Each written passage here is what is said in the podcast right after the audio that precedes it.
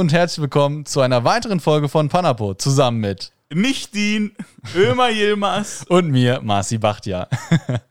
Wie ihr wisst, gehört die Bundesrepublik Deutschland zu den mächtigsten Ländern in Europa. Und wir gehören ebenfalls zu den Top-Exportnationen. Und wir in Deutschland sind auch geprägt vom Wohlstand. Wie sehen es jedoch die Menschen in Deutschland und warum wir vielleicht dankbarer sein sollten, hier leben zu dürfen? Wir sind zwar jetzt mitten in der Corona-Krise, aber wie ihr auch schon aus dem Titel entnehmen könnt, möchten wir uns trotzdem anschauen, wie gut es uns hier in Deutschland wirklich geht. Dazu haben wir uns ein paar Zahlen und Fakten von vor der Corona-Krise angeschaut.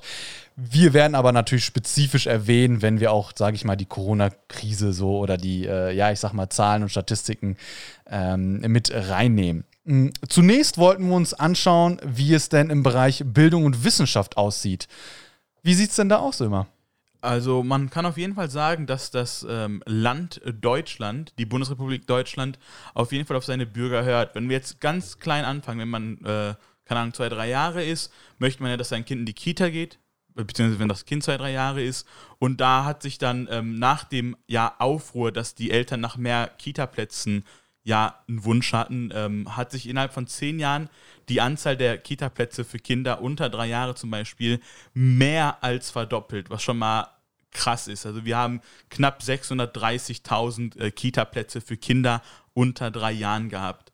Und dann ähm, haben wir 400 Hochschulen, beziehungsweise circa 400 Hochschulen. Wir haben auch vier renommierte außeruniversitäre Forschungseinrichtungen, was dann halt einfach nur dazu führt, dass Deutschland mit sehr vielen äh, ja, Innovationen ähm, prahlen kann. Äh, Deutschland ist auch Hightech-Exportweltmeister einfach. Wir haben auch die, ähm, wir sind Platz 3, wenn es um äh, die Anzahl an Nobelpreisträgern geht, nach USA und den äh, United Kingdoms. Großbritannien. Großbritannien, genau.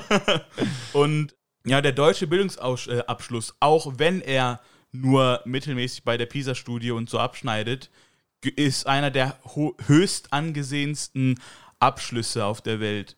Mit dem deutschen Bildungsabschluss kann man eigentlich überall einen guten Job finden, egal wo, ob in Amerika, Großbritannien mhm. oder sonst wo. Und wie sieht das mit den Kosten jetzt für Schule und Studium aus?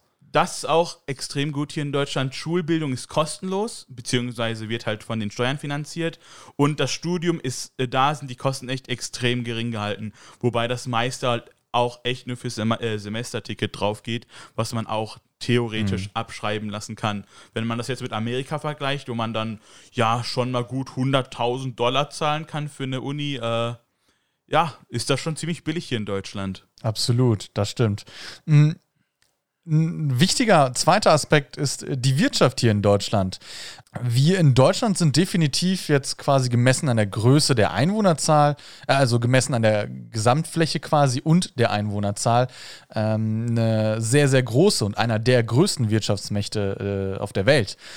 2019 hatten wir ein Exportvolumen von 1,3 Billionen Euro und landeten damit dann auf Platz 3 weltweit nach China und USA.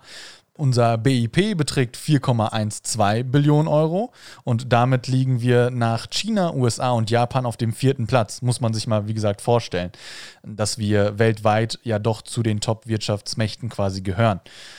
Was wir quasi noch so uns angeschaut haben, wie jetzt die Leute die eigene wirtschaftliche Lage oder auch die Lage von Deutschland bewerten. Und äh, vor Corona sah es so aus, dass 58 Prozent der Befragten die wirtschaftliche Lage in Deutschland als sehr gut oder gut beurteilten. Äh, interessant ist aber auch äh, auf der anderen Seite, dass 53 Prozent der AfD-Wähler dann eher das Gegenteil behaupteten, dass sie nämlich meinten, dass die wirtschaftliche Lage hier in Deutschland eher schlecht sei.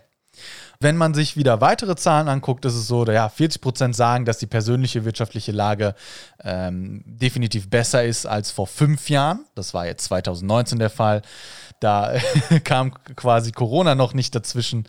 Und zudem ist es so, dass äh, 39 Prozent der AfD-Wähler sagen, dass sie sich eben verschlechtert hat und insgesamt aber 22 Prozent generell schlechter. Also ganz, ganz viele Zahlen. Was man so ein bisschen da herauslesen kann, ist definitiv, dass äh, uns äh, hier in Deutschland, also dass es der wirtschaftlichen Lage von Deutschland an sich und die Leute und der eigenen Leute äh, ja, wurde verbessert. Nur, ich sag mal, die AfD-Wähler sehen das als, als einzige ähm, Partei eher etwas anders. Ähm, die Mitglieder und Wähler aller anderen Parteien ja, sehen das etwas besser. Und äh, Statistiken sagen das auch, wie schon gesagt. Wir hatten natürlich jetzt vor der oder bis zu vor der Corona-Krise ein stetiges Wirtschaftswachstum. Mhm, natürlich setzt die Corona-Krise jetzt Deutschland äh, und der Wirtschaft zu. Äh, und wir haben einen Rückgang der Wirtschaft von, ich denke mal so, ich glaube so 2,5 Prozent oder so hatte ich gelesen, ähm, halt, halt, äh, ja, einen Rückgang zu verbuchen. Dennoch sind wir im EU-Vergleich äh, erheblich besser, in Ländern wie Spanien, Italien und so weiter, die dann schon, äh, ich sag mal, 5, 6 beziehungsweise teilweise 9 Prozent Einbußen in der Wirtschaft hatten. Und Interessant ist aber auch dennoch in Bezug auf die Corona-Krise, dass äh, viele Bürger eher die gesamtwirtschaftliche Situation fürchten und diese mehr fürchten, als angesteckt zu werden von dem Virus an sich, was ganz interessant ist. Und äh, wie gesagt, statistisch bis zu der Corona-Krise kann man sagen, dass es Deutschland sehr gut geht wirtschaftlich. Und auch jetzt muss man schon sagen, auch wirtschaftlich gesehen kann man froh sein, hier in Deutschland leben zu dürfen, weil Deutschland auch viel tut, jetzt auch mit dem Konjunkturpaket und so weiter.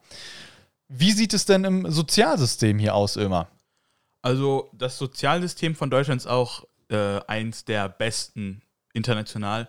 Und zwar gibt es ja die Kernprinzipien des äh, Sozialstaats. Und das ist ja das Versicherungsprinzip, das Fürsorgeprinzip und das Versorgungsprinzip. Darunter fällt dann halt sowas wie Arbeitslosengeld 1 und äh, Arbeitslosengeld 2, also Hartz IV dann in dem Sinne. Man ist halt, wenn man seinen Job verliert, ist man abgesichert, man kann weiterleben. Also man, man ist jetzt nicht bedroht, wie jetzt zum Beispiel in Amerika, mhm. wo man ganz schnell einfach obdachlos werden kann. Und das ist jetzt nicht nur in Amerika, also es gibt ja genug Länder, wo du, wenn du deinen äh, Job verlierst, maximal ein, zwei Jahre Arbeitslosengeld kriegst und danach kriegst du halt gar nichts, weil dann ist dein Einkommen einfach null. Das ist sehr gefährlich. In Deutschland ist man halt abgesichert. Dann fällt darunter zum Beispiel das Studium. Ähm, man kriegt einfach BAföG, wenn man das Geld benötigt. Das dann, wer BAföG nicht kennt, das ist ein Kredit, den man maximal bis zur Hälfte zurückzahlen muss. Man kann, in manchen äh, spezifischen Fällen muss man den noch gar nicht zurückzahlen. Dann gibt es halt Kindergeld in Deutschland, gibt es auch nicht in vielen Ländern. Und in Deutschland kriegt man knapp 200 Euro für das erste Kind und pro Kind dann immer mehr. Und das ist halt auch verdammt viel Geld, was man dann einfach nur kriegt, weil man ein Kind hat. Dann kriegt man eine gute Rente, beziehungsweise wenn einem ähm, die Rente nicht reicht, wird die sogar aufgestockt bis zu einem äh, gewissen Maße. Und die Krankenversicherung, beziehungsweise die halt jetzt nicht die private, sondern die gesetzliche Krankenversicherung, ist unschlagbar verglichen zu vielen, vielen auf der Welt. Also Absolut wenn du irgendwas brauchst, was echt wichtig für dich ist, dann kriegst du das. Da wird einfach, äh, da werden alle Kosten übernommen, beziehungsweise fast alle Kosten übernommen. Und da braucht man sich gar nicht sorgen, wenn man sich mal irgendwie was bricht oder sonst was. Also man wird in Deutschland eigentlich nie wirklich schlecht leben können. Quasi keine Sorge zu haben, dass man pleite geht, nur weil man jetzt äh, krank ist oder so. Genau. Ja. Was man da dennoch sagen muss, auf jeden Fall, äh, jetzt auch in dem Bereich quasi Soziales oder Bildung oder Wirtschaft, äh, ähm, es gibt immer überall Baustellen. Das wollen wir hier gar nicht irgendwie verheimlichen oder so. Ähm, und es gibt, wie gesagt, im Bildungssystem, wir sind, also ich persönlich auch bin selber der größte Kritiker, was das angeht. Aber nichtsdestotrotz wollen wir uns hier einfach mal vor Augen halten, wie gut wir es dennoch im Vergleich zu anderen Ländern halt einfach haben. Und das lässt sich auch in der Gesellschaft wiedererkennen.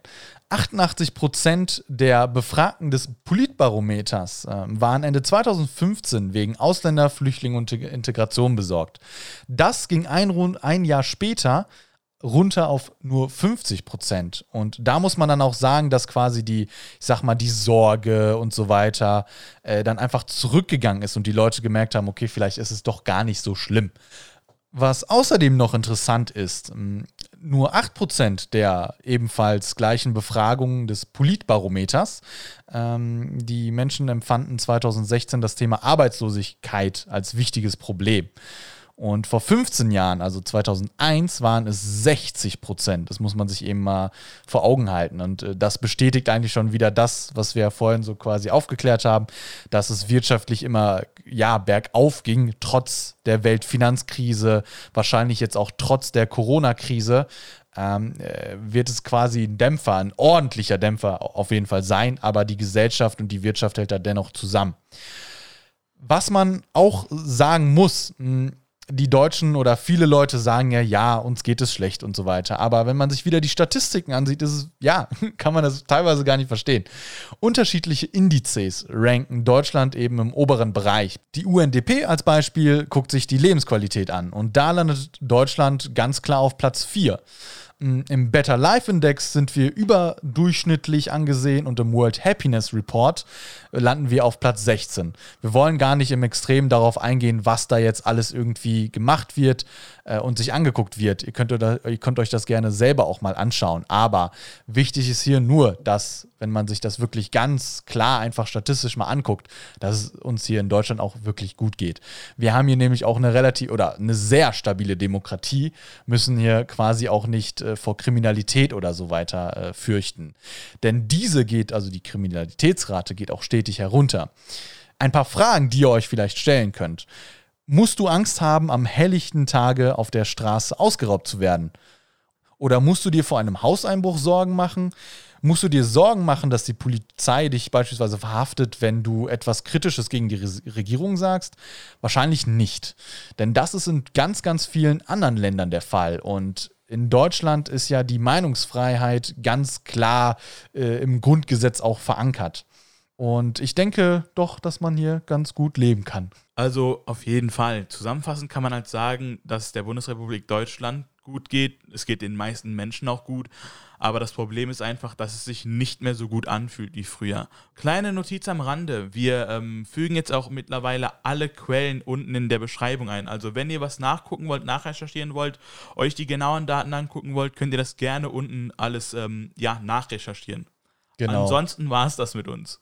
Yes, wir hören uns in der nächsten Folge, wo wir dann quasi über unsere eigene Erfahrung und äh, über unsere eigene Meinung sprechen, weniger statistisch und ja, einfach schauen, was wir denn so dazu denken, wie es hier ist, in Deutschland zu leben.